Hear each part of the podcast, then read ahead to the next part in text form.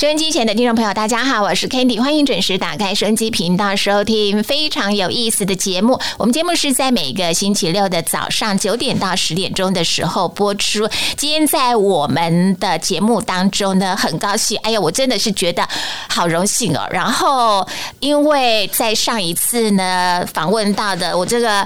想要效法的理财偶像，我们不败教主陈崇明老师哦，跟他做了一个很精彩的访谈。没想到呢，我们陈老师呢，他主动跟我提及了他，他其实呢有出了另外一本了这个理财绘本书，我是在谈亲子理财，我就好讶异。然后老师就说他愿意再来跟我们分享亲子理财，我那时候就心想说，老师。您的领域也横跨太广了吧？你教大人理财也就罢了，你现在呢还教到小孩子理财哦。那这本亲子理财书呢，其实是有得奖的啊。然后我其实想要问的是，我们的陈老师，就是说您怎么会觉得想要出一本亲子理财书？而且这本亲子理财书真的是非常的漂亮精美哦，它就很像我们的那个绘本书一样哈。那里面有十五堂课啊，就是都是用故事，我们听。到的一些的小时候的一些的童话故事或寓言故事哈，从中呢去讲截取那个重要的观念啊。老师怎么会想到要出到亲子理财了？好，谢谢主持人给我这个机会哈。我是最不爱败家的不败教主啊，不是什么东方不败啊，就是纯粹不败家。好，那为什么要出这个亲子理财啊？其实哈就要讲到我自己的人生的经验了，因为我读书读到了研究所硕士毕业，整整花了十八年在读书。那我在高职教书，我教了二十三年的书啊，我教机械的。那我慢慢的就是我们从小要认真读书。那我自己在学校教书也叫小朋友认真读书。可是我当然我会产生一些疑问啊，那小孩子这么辛苦读书干嘛？因为我们从小，哎，主持人你小时候读书应该很辛苦吧？我们那个时代九十分及格呢，差一分屁股要打一下很痛呢。好，那读书读了那么辛苦，就在思考一个问题。好，那万一小孩子不会读书怎么办？我自己有三个小孩。好，那我小孩子出生的时候，其实父母父母亲都会因为这些争执啦。小孩子你要丢什么好的学校学区区嘛，然后这边转户口嘛。那再就是，哎，怎么考试考这么差？怎么成绩这么差？父母亲都会吵架。好，这个我相信爸爸妈妈都有经历过。那小孩子也很无辜啊，我我就是天生不会读书啊，我就是不想读书，不爱读书啊。我自己教书碰到这么多个学生呐。那现在就是万般皆下品，唯有读书高。哎，现在已经没有这个年代了吧？对啊，可是问题是现在就是说大学生录取率百分之百，所以说每个人都大学毕业都会去念大学。但是你有没有思考过一个东西？说你读那么多书，大学研究所毕业，你到底为的是什么？有没有去思考这个问题？好，那这个就要讲到，就是我自己民国八十三年研究所毕业，我就开始去上班，这辈子第一次上班。因为以前就是好好读书，大学研究所好好念嘛。毕业以后，哎，啊，人生干嘛？不知道。那就是跟着大家走，然后就去上班。哦，上班我一开始去上班，我就不是很适应了。那因为每天你也知道嘛，朝九晚五在办公室就这样关一整天。那我要这么画电脑绘图，画到眼睛都快花了。有时候好累哦，好累怎么办呢？你也不能趴着睡觉，我就跑去厕所，坐在坐在马桶上面眯个十分钟，就觉得人生很辛苦。好，啊后来那个一些学长啊，办公室的学长跟我讲说啊，你读那么多书，目的还不是为了工作赚钱养家。好啊，所以说我们要一个认知，就是说，其实你读书为的是工作赚钱养家，好，人生这样子，那我们就回到原点嘛。你既然是为了赚钱，对不对？你现在看到我们花十八年的书，研究的毕业花十八年的书时间去读书，你只是培养自己赚钱的能力啊，培养自己赚钱能力。就算你培养出来了，你二十五岁到六十五岁，你要工作四十年去赚钱呢，那你看人生都是这样子。为了赚钱而生活，累不累？六十五岁退休，你也都疲了、累了、老了嘛？那我们为什么不一开始就面对钱这个问题？好，啊那个就讲到说啊，那我在我小朋友出生的时候，我就开始问自己几个问题了。我说，第一个，我的小孩子能不能像我这么聪明、认真读书？啊啊，万一他不能像我这样子，那。因为我自己在外面上班过，我发现哦，那个社会的底层哦，就是金字塔的底层，都是那种工作做很多的，钱赚很少的。那我就在想说，那万一我的小孩子是不会读书的，将来又是这种工作很辛苦的，钱很少的，那怎么办？而且台北市房子又很贵啊，你看他一个薪水，搞不好将来他们夫妻两个薪水养活自己就很困难了，还要再养房贷，那那人生是不是很辛苦？所以我就觉得说，第一个小孩子会不会读书，这个天生的啦。那将来工作能不能找到好工作，这个是机遇啦。哦，而这个未来不掌握在我手上，但是我掌握一件事情，就是我从他小时候帮他存股票，哦，这个是我可以掌握的事情。所以我的小孩子还在小的时候，我就做实验嘛，啊，就每个小朋友出生，我就赠予钱给他，比如说赠予个两百万左右给他，那我就赠予给他。拿我大女儿做例子啊，那时候他大概。幼稚园还是小一吧，我不大记得。民国八十几年啊，那个那个时代的事情，那我就那个时代一年可以挣一百万免税，啊，现在已经增加到两百四十四万了。今年开始啊，两百四十四万免税。那我那时候我就赠予两年，那个时候一年是一百万，就赠予两年给我大女儿。啊，大女儿赠予完了，再花两年赠予给我儿子。啊，小女儿就不赠予，因为我没钱了。那我就拿我大女儿做一个例子，就是我这样做实验讲，我一开始就赠予两年给她。我后面就不放钱进去了，我就是哎领到股利再买回，领到股利再买回，持续帮他这样投资，持续帮他这样投资，从他几岁帮他投资，在呃就大概投资了二十年左右了哈。那我因为我今年哦去年了，现在变去年了哈。去年四月出这本《小小巴菲特》这本书，那我就拿自己女儿做一个例子，我就去检查她的户头啊。其实我今年我也刚看了一下，里面的户头大概有两千两百万哇，那两千两百万十倍了。好，我们你拿一般的那个零股利来讲，嗯，领个五趴就好了。那你这样算起来，两千两百万，你除乘以五趴就是多少？一百一十万。那你看他自己以前自己上班，他后来大学毕业上班也不轻松了。讲实话，因为他就在我们家附近，我住北头嘛，那他在新北头一些温泉饭店那边工作啊，做那个早餐部门的，也很辛苦的。每天早上五点就要起床呢，五点半就要到公司呢。那有时候常常晚上六七点回家。可是他这么辛苦这样做的，你你加加上加班费，顶多一个月四万块钱，年薪大概五十几，了不起。可是你看啊，我这个老爸，我从小帮他存股票，他现在呢，每年领股利可以领到一百一十万，好啊，这个就是我们讲的，就是说，我们是说帮小孩子哦。其实我后来我思考一个问题，就是说，我们是帮小孩子帮他开另外一扇窗了。什么叫开另外一扇窗？如果说他今天老爸没有帮他，那你想想看哦，他还是要每天这样工作十二个小时哦，薪水四万块。那将来成家，哎，养养小孩又要养房子，哎，很辛苦嘞。台北房子这么贵，那他要辛苦到什么？可能要从二十几岁辛苦到五六十岁哦，啊，人生才有可能可以喘息。那就是一句话讲，人生就是为了三个字：五斗米。每天这样做做牛做马。那如果说我们父母亲从小帮他存股票，拿我大女儿做例子，哎，那他有个后面有个靠山了。每年领股利可以领到一百万，那你想想，有了这一百万，他将来比如说他要创业，或者说他要买房子，哎，这是他一个很大的支柱了。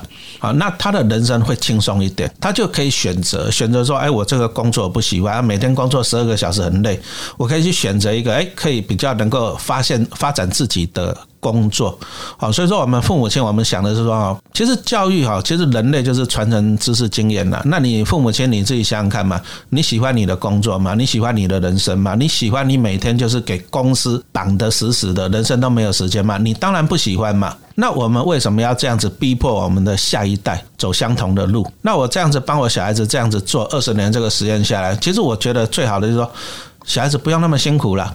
啊，我们也不是要他好吃懒做了啊，但是就是说，哎，他可以选择自己要的人生，而不是说每天上班九个、十个小时，工作一辈子。其实这不是正常的人生。嗯，可是陈老师啊，就是你这个就有点是那种望子成龙、望女成凤，就是说我我先帮你呃。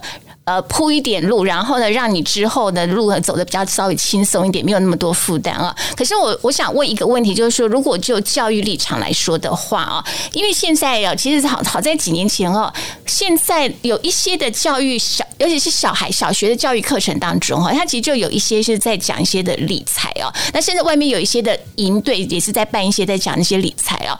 呃，您会因为坦白说，这本书呢，是我们觉得它挺像一个童理财童书绘本好了。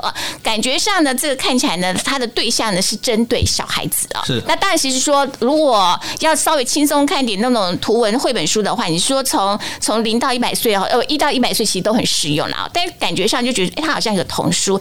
可是这么小去灌输理财观念，其实是适合嘛？哦，这如果针对小孩子，不是父母啊。因为之前有一张照片有出现出来，就说有一个小孩子啊，他好像是在等待，在不知道在医院还是在一个等待过程当中的时候，他。其实就在那边划手机，是在看那个股市呢。那时候这张照片传出来的时候，大家觉得说哇，这么小哎，一个小学生的小孩子哎，就已经在看那个盘了，你知道吗？对，然后那时候大家就觉得说哇，适合吗？好，谢谢啊，主持人。其实小朋友来讲啊，你说小朋友他在划手机看股票是 OK，但是他可能他没有很多钱。你做父母亲的，你愿意给他几十万、几百万？小学生在那炒股票，你愿意吗？好，我相信你不愿意了。好啊，所以说我们只是说啊，趁他小时候告诉他一些观念。其实观念这个东西很重要。那我为什么要出这本书？那刚刚主持人也有讲到说，学校好像也有开这些课程嘛。那按照我自己教书二十三年的经验来讲啊。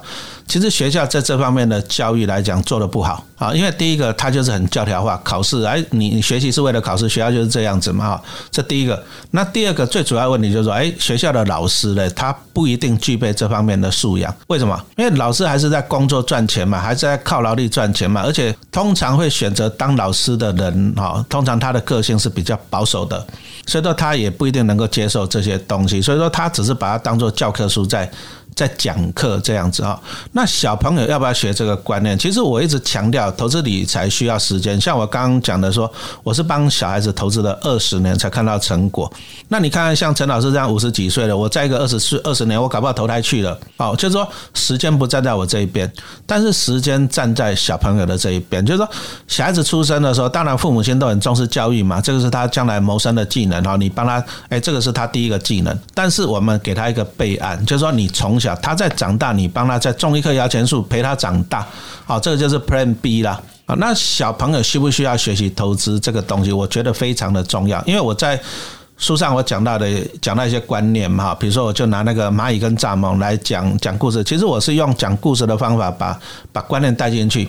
好，那我在学校教书教二十几年，我发现哦，小孩子花钱很开心。啊，爸爸妈妈很忙啊，就给小孩子钱了，吃早餐、吃午餐、吃晚餐。可是小朋友拿到钱了，他都拿去享乐啊，早餐吃了，午餐吃，晚餐吃啊，然后买游戏点数啊，什么很开心。他没有想到一个什么叫做储蓄、未雨绸缪。好，所以说我就讲说蚂蚁跟蚱蜢这个观念。那再来就是说，我要跟他们讲说，你存的是什么样的东西？而我常常跟小朋友讲说，我我学生。很爱喝饮料嘞，夏天的话，一个人一天喝好几瓶。我就跟他们说，你要买水啊，你要带水壶，对不对？把钱存下来。那小朋友他们会互相比较那，这个玩具啊，这个游戏这样这样。可是比较的这些东西呢，我现在我是希望说，带起小朋友一个观念啊，比如说你跟小朋友比较，我这个铅笔盒比较漂亮，我这个书包比较漂亮，而不是小朋友是比较说，哎，我妈妈帮我买台积电的股票，帮我买零零五零的股票，我存了这么多的股票。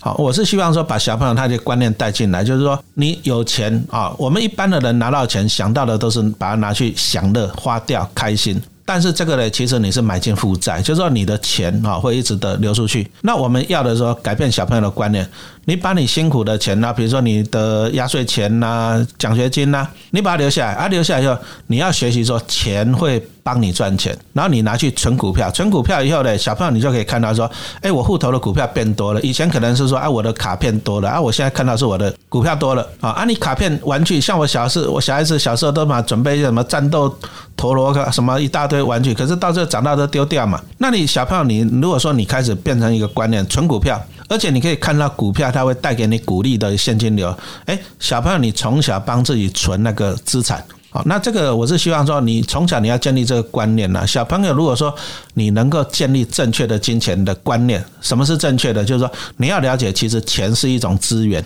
是一种资产，它会帮你赚钱。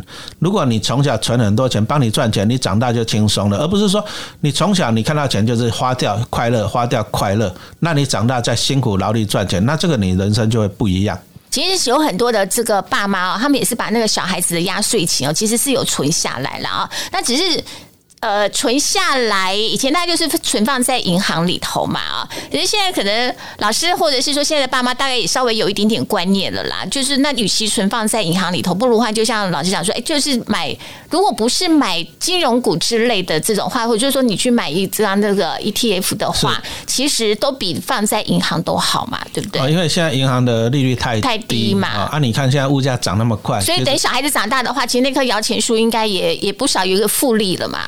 没有，你如果说钱，其实复利的效果是最重要的哈，钱会帮你工作，啊，只是说现在银行利率太低了啊，所以说你就要拿去拿去做投资了。其实就一个观念嘛，你如果说把钱放在银行定存，你就是提供资金让银行去赚钱，那你为什么不去当银行的股东？好，拿银行赚钱再分你，这样其实赚的会更快。嗯哼，那你自己对你自己的孩子怎么去教他们的亲子理财？因为前面当你刚刚讲到说，你帮你的小孩子有存嘛，可是那存的是爸爸帮他们做的事情呐。那他们自己长大之后，就当然会很感恩爸爸帮他们做这些努力。那他们自己的理财观念呢？哦，那所以说这本书啊，我就建立就是说亲子。啊，为什么要亲子呢？因为有时候小孩子一些观念还不是很正确，所以说亲子就是要一起来。其实理财就是做中学，从过程中去学习。所以说父母亲你可以怎么做啊？第一个啊，像像现在接到后面就农历年了嘛，你要教小朋友一个记账的观念啊。比如说阿公给你多少钱，阿妈多少钱，那你总共拿到了多少零用钱？好，比如说假设你拿到了五千块的压岁钱啊，你第一个你要收入你记账嘛。那可能小朋友你说啊，我开学了，我要买一个书包，买个铅笔和笔记本，那你花掉一块。一千块，哦，那你就要减掉你的支出，那你后面的结余就是四千块，哦，小朋友你要从这个过程中啊，父母亲要协助他，那你存了四千块又怎么样呢？哎，那父母亲你要开始教育他了，啊，那四千块呢，我们不要花掉，我们就把它拿去存股票这样子啊，比如说零零五六那一股大概是三十几块钱哦，啊，三十几块钱，像去年他配一点六，啊，你父母亲你就可以跟他讲说，啊，你你买这个三十几块钱，你放一年就可以得到一点六了，啊，那这样子钱会生钱。所以你的四千块，你就可以把小朋友，你就帮他开个户嘛，哈，然后你就去买那个零零五六三十三块的话，你大概可以买个一百二三十股左右，那你小朋友就会看到，哎，我的钱变成一百二三十股了，好，那接着每年十月底零零五六除息，那你一百二三十股，它大概配一点六、一点八左右，哦，去年是配一点八了哈，对不对？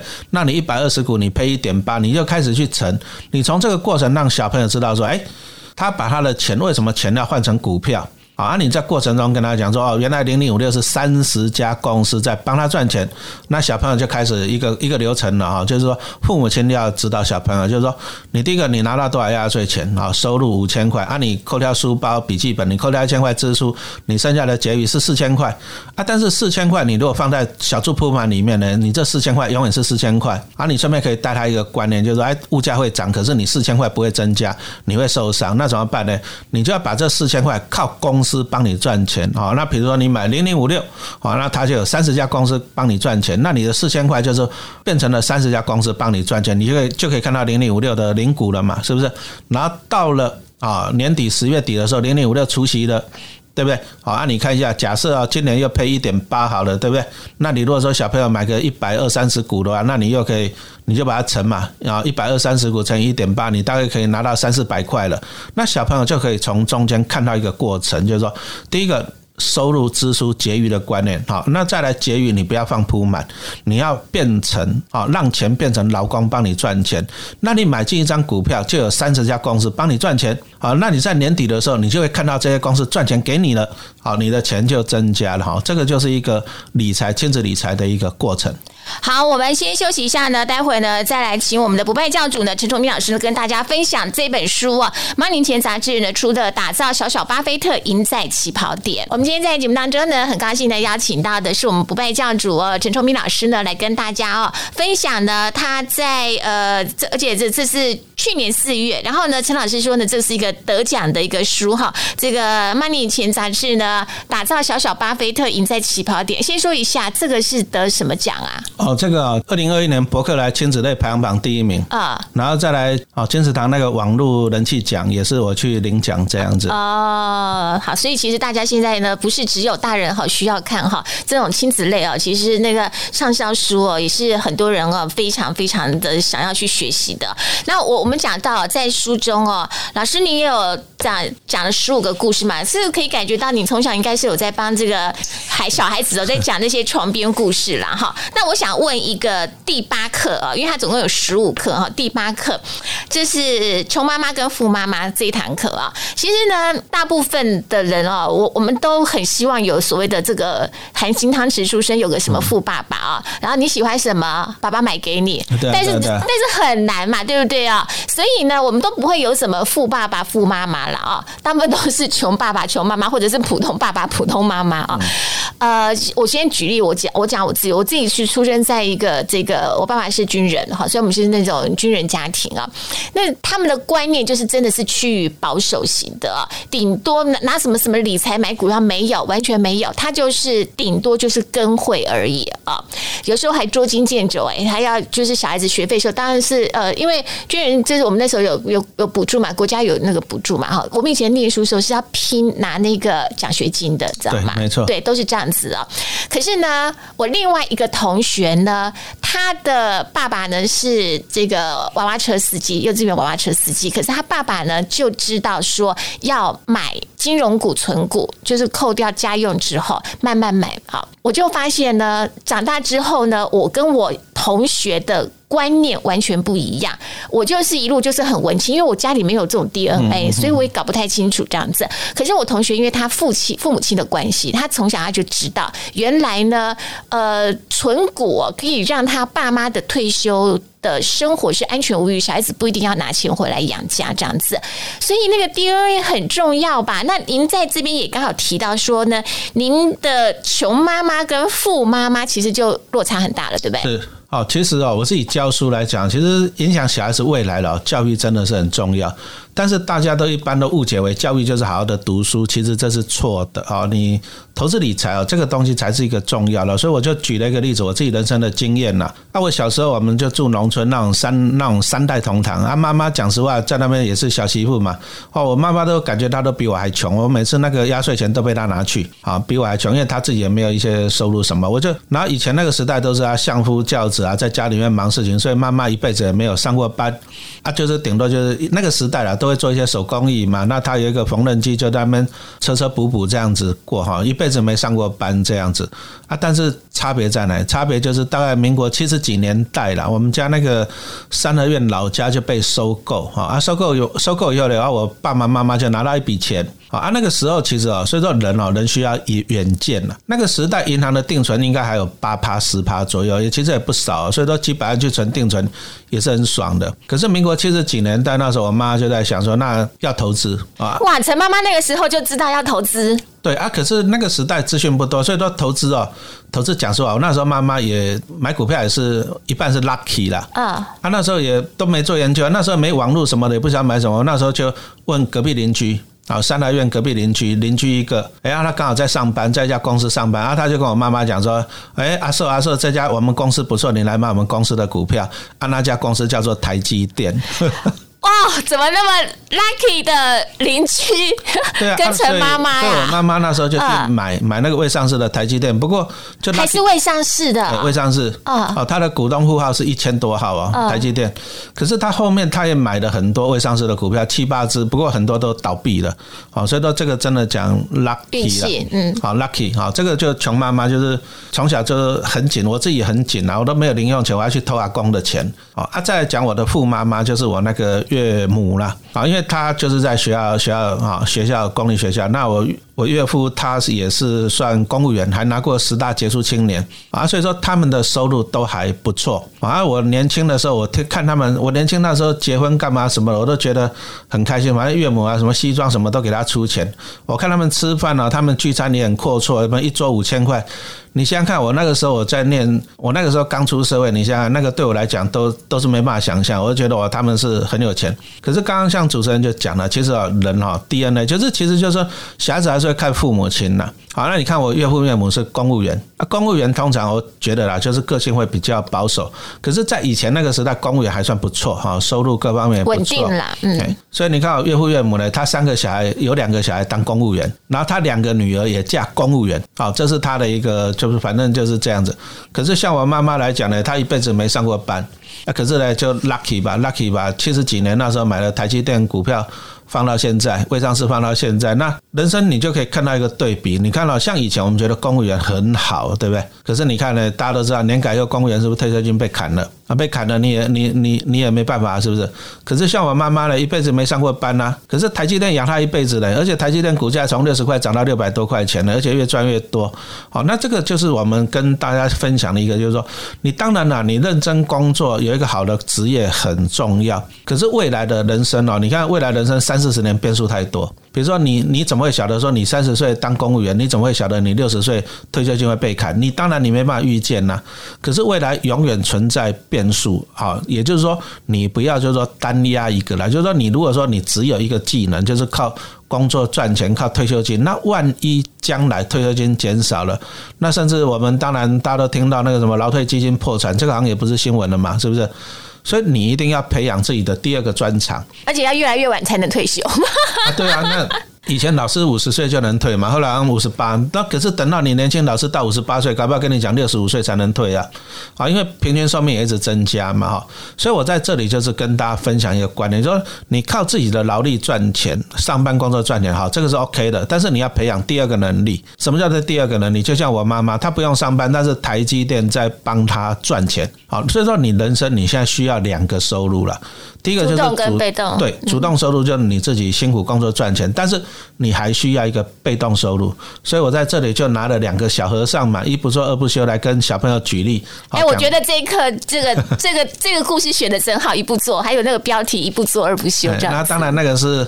那个就是给他随便解释的，然后一不做二不休啊，就是讲说，其实讲一个观念，就是两个小和尚，对不对？他住在山上，没有水，每天都要下去挑水，辛不辛苦？很辛苦啊！可但是不挑水，没有水喝啊，就就像我们上班族啊，我相信没有上班族很希望每天去上班的，但是不上班你没工作，哎，可是呢，一休和尚小和尚呢，他早上挑完水，他下午不休息，他去挖井，对不对？啊，一年以后井水自己流出来了，对啊？他就不用挑水，不用做了，一不做。可是你二修和尚呢，他早上挑完水了，下午他就去玩了，去睡觉了啊！他没有挖井，结果他就不能休息，他每天都要不断的去挑水啊！所以说，我在这边就跟大家分享，因为我自己也是一个工作二十五年的上班族啦，对不对？我刚刚讲过，我也没有富妈妈，我妈妈很穷啊啊！但是呢，我就是这样子，我们就讲说啊，当一个第一个你要学习投资理财，这个很重要啊。第二个，我就是说节约省钱不败家哈，不败教主是不败家嘛，所以我就把我过去二十几年这样子努力工作赚钱存钱。投资股票，好，就这样拿去投资。那投资到了以后，哎，我觉得我领的股利也够多了。那我就不用上班了，我就学校公立学校铁饭碗，我就选择离职啊！我是离职的啊，因为我自己被动收入就是我光领鼓励，我就比学校薪水还多好几倍的嘛。那我就可以把时间放在我身上，我不用每天为了工作花那么多的时间。工作还有交通呢，你看上班八小时，加上交通，你一天花十个小时在上班，那我这个十个小时就可以放在我自己的身上。哦，我们投资理财，其实我后来觉得就是说，其实是帮你的人生开另外一扇窗了。好，每个人都不想上班，但是不得不上班。但是你如果说你年轻，从小帮自己做好投资理财，你的人生你多了一个选择啊！我们要的就是这个多一个选择。我觉得，呃，我们大部分的人哈，就是很像老师你在第二课讲到那个滚轮上的仓鼠一样啊。我们大部分都是这样子，就是不断的这样循环。好赚微薄的薪水，然后呢，开始你要去支付很多啊，然后呢，就开始你一直不断不断这样子循环。其实你你到底什么时候你才可以脱离那个滚轮呐？其实很多人哦，现在呃，当然不是只有针对小朋友，我觉得所有人都很希望财富自由的的境界啦。可是那个老师从上一次来的时候跟我们分享到到，现在就说。投资自己其实观念是很重要的，一定要先投资自己的，改变那个思维。对对，不然呢，你永远就觉得说，我就是。努力工作，然后呢，努力赚钱，给自己一点点的小确幸，好，买一些呃该有的，可能喝一杯咖啡啦，或什么。其实那个、那个、那个也都是不必要的支出啊，对不对？我今我其实今天非常，我从上次到现在，我其实非常非常讶异陈老师，知道吗？可能因为我之前也在呃很多的杂志上面有看过他的报道的时候，但我自己实际在目睹的时候，我自己都想说，老师您真的是。因为呢，照理讲说，以老师现在的这样子的比如说的知名度，或者是说他已经理财到这样的程度的时候，总会觉得是说您您应该在很多的呃花费上面的话，或者会。就会比较舍得，或者会比较要精装打扮，类似这样子哈。可是他没有，你知道吗？他好朴实，好低调哦。然后到你会发现到，他连穿的那个衣服，就是感觉就是很平平价的，就就像一般我们在路都没有感觉他没有那种。我心想说，老师你真的好好低调哦，然后一点都不奢华的这种哎。没有啦，我们就是人哦，人其实过得舒服了。嗯，你让我穿西装，那个我我我不舒服啊，不舒服。那我我是不是听到以前有一个报道说你那个 T 恤有没有？哎，破洞嘛。啊，那不不管是破洞，就是你有时候会去，因为有时候人家会有赠送的一些 T 恤吧，一些活动什么赠送 T 恤，你也照穿不误啊，你都没差别的啊。我没差别啊，其实衣服衣服能穿就啊。对我来讲是这样子的。好，我们就是因为我小时候我们阿公阿妈，我们那乡下乡下都是短裤。假小偷跟白衬衫、白内衣嘛，我们就是反正，其实人啊，人重点是你活得自己自在。哎，自在最重要哈。嗯嗯。那其实像刚刚主持人又讲到那个仓鼠上那个仓鼠哦，滚轮上的仓鼠啊，其实人生真的是这样。你看最近去年开始，你看最近房价在飙了，那房价在飙了，很多年轻人在那边又在哀嚎买不起。那买不起怎么办？二十年房贷变三十年房贷啊？那你三十年房贷，你就要辛苦工作三十年。你像像不像你在那个滚轮上面，你要辛苦三十年，你滚不下来，对不对？好啊，但是你为什么这么辛苦？好，其实我们就讲一些观念了。为什么出这本书给小朋友看？我一直强调一个叫做资产跟负债的观念。观念，你知道吗？全台湾人买房子跟银行大概借了八点四兆哦，那八点四兆你乘以一趴多的利息，台湾人哦每年给银行的利息高达一千亿新台币哦，这很恐怖呢哦，给那么多的利息，可是这些利息跑到哪去？跑到银行，那银行的钱跑到哪去？跑到股东啊，所以说像我自己大概买了。两千张的金融股，那我一年可以从金融股拿到两百万的股利。那请问你，我这两百万怎么来的？嗯，上班族在滚轮上面啊，辛苦工作赚钱，工作赚钱不赚钱，他没办法去缴房贷了。那他在滚轮上面滚三十年，他给银行三十年的钱，可是陈老师我就每年领他两百万，领三十年。好，那这个就是说你是买进资产还是买进负债？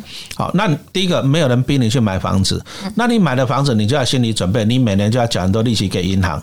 那你为什么不把那个钱？像陈老师就去，其实我也是一开始，我真的真的有自己的房子，也是到了我五十几岁的时时候了。一开始我也是住住在那种老公寓。哦，我们就是说把那个钱拿去做投资。好，那我们利用资产产生钱来帮自己怎样子啊？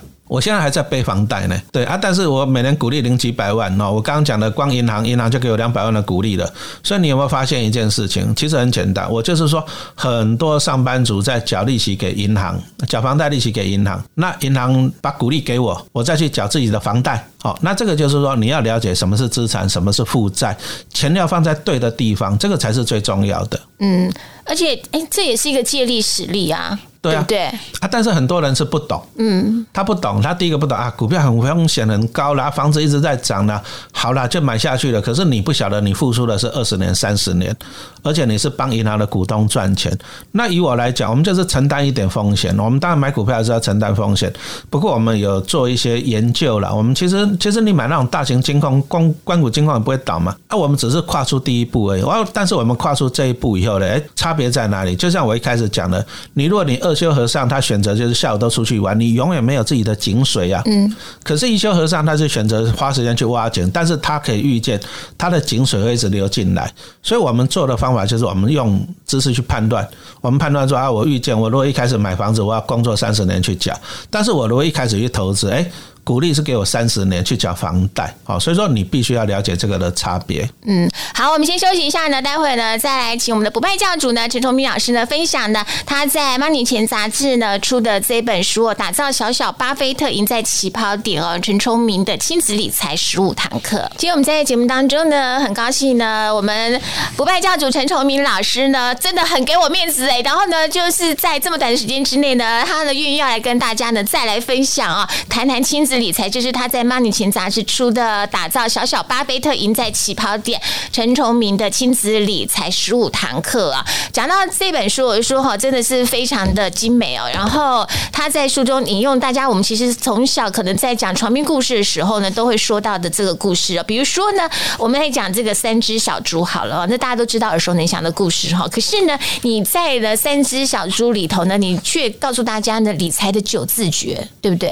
好，三只小猪这个故事是我小女儿最爱听的。嗯，啊，小女儿出生了，其实我们爸爸都要讲床边故事啊。那小女儿从小她就最喜欢听三只小猪，为什么？因为猪小最小的最聪明，因为她就是最小的，她就很开心。猪小妹，那我就从这里来给大家引申，就是为什么猪大哥、猪二哥，好一个茅草屋，一个木头房子啊？你看碰到大野狼来了，一下子房子就垮了。可是猪小弟呢，他是砖造的房子啊，很稳固。那因为我们在投资股票，我们都会担心风险，所以我在这里我就强调一个观念，其实就股神巴菲特讲的，他讲的就是护城河。那我们按照中国的讲法，就是高筑墙，就是说你的城墙哦越坚固，你就越安全。因为我们存股票，我们是希望说能够长长久久了。可是有些人他投资股票，他就喜欢那种高风险的啊，比如说做一些期货选择权啊、当冲什么的。可是他就把风险忘掉了。好，那如果说股灾一来了，风险一来了，就很恐怖。所以我就利用三只小猪这个故事，告诉大家说：第一个，你要买这些绩优的龙头股，就是高筑墙。你第一个，你想要，你想想看嘛，你一棵摇钱树，你想要长得高高大大，你是不是根基要很深？好，高筑墙。好，告诉大家这个观念啊。那既然你城墙稳固了嘛，对不对？那你想想看呢，你是不是就可以征收很多的粮草的税收，是不是？哦，广积粮。好，所以说我的九字诀就是高筑墙，广积粮。好，你就是买进去不断的买进一些绩优的龙头股哈，让你的根基稳固。然后绩优龙头股它就会配股配息给你啊，你就会拿到现金，拿到股利的，对不对？好，那你股利如果领的越来越多的话，像陈老师我就不用上班了，我靠股利，对不对？啊，当然了，股利你可以怎么做的？你再把它买回去啊，再比如说你拿到的钱钱粮。你再去把城墙弄弄得更高一点嘛？你是不是更安全？那以我们来讲，比如说我领到股利，我就买回去，我就再继续买股票，好，所以说我就越买越多。所以其实很简单嘛，高筑墙就是你买进好公司的股票，哦，广积粮就是你领到很多的股利啊，但是你再去买好公司的股票。其实投资就是这样子，你就一直做，一直做，一直重复，一直做。好啊，九字诀的第三个诀就是缓称王，因为我们看过太多，就是很多人都急了，急着要成功。按老师你这种。投资方法太慢了，要十年二十年。像我自己也是上班二十五年才，可是现在年轻人等不到啊，二十五年太久了，我要两年我就要退休了，我就要游山啊。就是你会做一些这样高风险的啊，高风险的，比如说像最近像去年来讲，当冲就很盛行啊。可是我们真正去统计，你会发现哦，去年那个。当充足大概也是 total 也是赔了四百多亿哦。你想想，你赔四百多亿，为什么？因为你你第一个你要给政府正交税嘛，你要给券商手续费嘛，啊，你要赔钱。好，所以说这个告诉我们就是说，有些人就是说你你想要急着成功，但是问题来了，你功夫练不到家，啊，练不到家，你你拼命你要去在股海里面，你拼命这样子闯闯荡，其实很多人到最后是受伤的哈。所以说，投资股票最重要，其实很简单，就这九字诀了。啊，高筑墙，买好公司的股票，广积粮，领到股利再买回去。缓称王就是说，你不要去做奇奇怪怪的股票，你不要听到高报酬，你要晓得有高风险这样子。嗯，呃，这个其实老师上一本书是讲那个 ETF 嘛，哦，买 ETF 啊。其实你在这个呃绘本这边里头也是有讲到说，哈，你的第十课哈，综合巧克力啊，因为大家好像对于老师的认知啊，从开始就是说，哦，他就是那个专门那个存那个金融股起家的哦。好。其实也不是啊，因为老师后来就是其实各个都有涉略到。那在这一课里头呢，其实老师也是告诉大家说呢，诶，如果说不是买金融股的话哦，那其实买 ETF 也是不错的，对不对？对啊，其实综合巧克力这个是一部电影很红了，《阿甘正传》。阿甘正传啊，可能父母亲有看过，小朋友没看过啊。其实阿甘，我们就去学习他的专长嘛。其实阿甘他的人天生也不是很聪明嘛，对不对？可是他有毅力好，他。能够有毅力这样去做，好，那他妈妈最常讲一句话就是。因为阿甘他从小不是聪明啊，那他又脊椎有点弯曲，被小朋友欺负啊，他就哭着找妈妈。那他妈妈就安慰他说：“人生就像一盒综合巧克力啊，你永远不知道你会吃到什么口味啊，有酸的，有甜的嘛，是不是？”那阿甘就相信他妈妈。那综合巧克力它的用意就是说，哎，你一个巧克力盒子里面几十种口味，每个人都会喜欢嘛。我就把它引申到 ETF 的投资上面，因为我们投资股票哈，其实我持有最多的是台积电啊，我的投资组组合里面啊，啊，我后来买金融股是做分散，那买 ETF 也是这样子。可是，一般的投资人来讲哈，你可能你没有那个能力去研究股票。啊，比如说台积电，你怎么去研究它？中信金你怎么研究不同的产业？很多人在研究股票还是有困难的，那怎么办呢？那很简单，其实投资的概念很简单。我们很多东西你回到原点，什么原点？什么叫做投资？我希望好公司帮我赚钱。好，那再来，你可能你买到了好公司，将来会变坏公司，怎么办？没关系，分散。我希望有一篮子的好公司来帮我赚钱，那这个就是投资啊。那可是，一般投资人呢，我第一个我没有那么多钱买那么一篮子的公司，我没有那么多钱。再来，我也没办法去研究怎么去挑那一篮子的股票。所以说，那你干脆就去买 ETF 好 ETF 啊。我们举个例子来讲，比如说像零零八七八国泰高股息来讲，哎，它就是三十只成分股。好，三十只成分股，那它从那个二零二零年七月成立十五块，到现在一年多啊，涨到了十九块。而且它还是稳定的配息啊，也是配了一一块多啊，一块多出来了。所以从这个概念就是说啊，你其实投资啊也可以很简单呐啊，你只要挑到对的 ETF 就好了啊。那 ETF 它里面就有几十只成分股帮你赚钱啊，只是说现在 ETF 又太多了，有的是用什么市值来决定的，有的是主题什么 ESG 呀、五 G 呀、那什么 AI 呀、什么高股息。所以说，投资人还是要花点功课哈，花点花点时间做点功课。呃，老师，我想问一下，就是说哈，其实现在有很多父母的观点都觉得呢，儿子要穷养，女儿要富养哦，您觉得呢？哦，其实穷养我是赞成的，小孩子哦，你不要让他从小你就花习惯的，哦，这个绝对是不要，因为你还是要让他了解说，就像说我刚讲到了，我从小帮小朋友存，我也跟他讲哦，你现在股票已经有两千，但你有帮你儿子存吗？儿子也有存，所以你就是一样养就对了。啊，但是呢，重点来，我说你还是要靠你自己哦，这个是老爸放在你这里的，我不会给你，嗯，我我不会让他说好吃懒做，我就跟他讲明白，说你老爸也上班二十五年，你也去给我上班二十五年，嗯，好，这个。其实人生，我们我们不希望小孩子就是这样子好吃懒做，这个是很重要。但是我们会告诉他一个投资理财的观念啊，投资理财观念，其实投资理财就是靠别人帮你赚钱呐。比如说，我不用去台积电上班，但是台积电的员工会帮我赚钱，好，这个是很重要的啊。但是小孩子哦，小孩子你还是要教育他，其实人生绝对不是好吃懒做这四个字啊。你不想上班，你靠投资来 support 你的生活可以；你不想上班可以，但是你要告诉我。说你的人生的方向在哪里？你不要把生命浪费掉了嘛？这个是我没办法接受的。嗯呃，那你现在对于这个？巴菲特哈，其实很多人都觉得说呢，这个他的那个就是你要有很长的坡道，对不对哈？跟要有充足的那个血量嘛，所以其实还是要父母，就是最好从小呢，就是要回应到你这本书，从小呢，其实就刚好帮小孩子呢找到那个足够长的那个波道，因为到我们现在这个年纪，那个波道也不不不太长的时间了啦哈，我们也很难很难是说我们有可以这样子体质或 DNA 这样打造，可是如果父母你。先把你的观念哦，先正确的话，其实从小就等于帮孩子种下一颗嗯。这个摇钱树好了，或者帮他们养一只会下金鸡的蛋。其实父母的观念很重要的。哦，这观念当然是很重要。其实刚刚主持人也讲到，我们我们年年纪大了啦，讲真的，你说我再花个几十年，我财产一百亿有什么用？我也享受不了了。嗯，啊，但是小孩子啊，小孩子他就播到时间长。但是我常常碰到很多读者来问啊，老师啊，我又不像你，我没办法一年给小孩子一百万这样子存啊，没办法，没办法，对不对？其实人生啊，人生就是第一个，你要找到对的方向。嗯。那对的方向，你只要做一件事情，就坚持就好了啊。比如说你，你也不一定说你要每年说像现在一年可以赠予两百四十四万免税，你也不一定说你要拿出两百四十四万给小孩嘛，嘛是不是？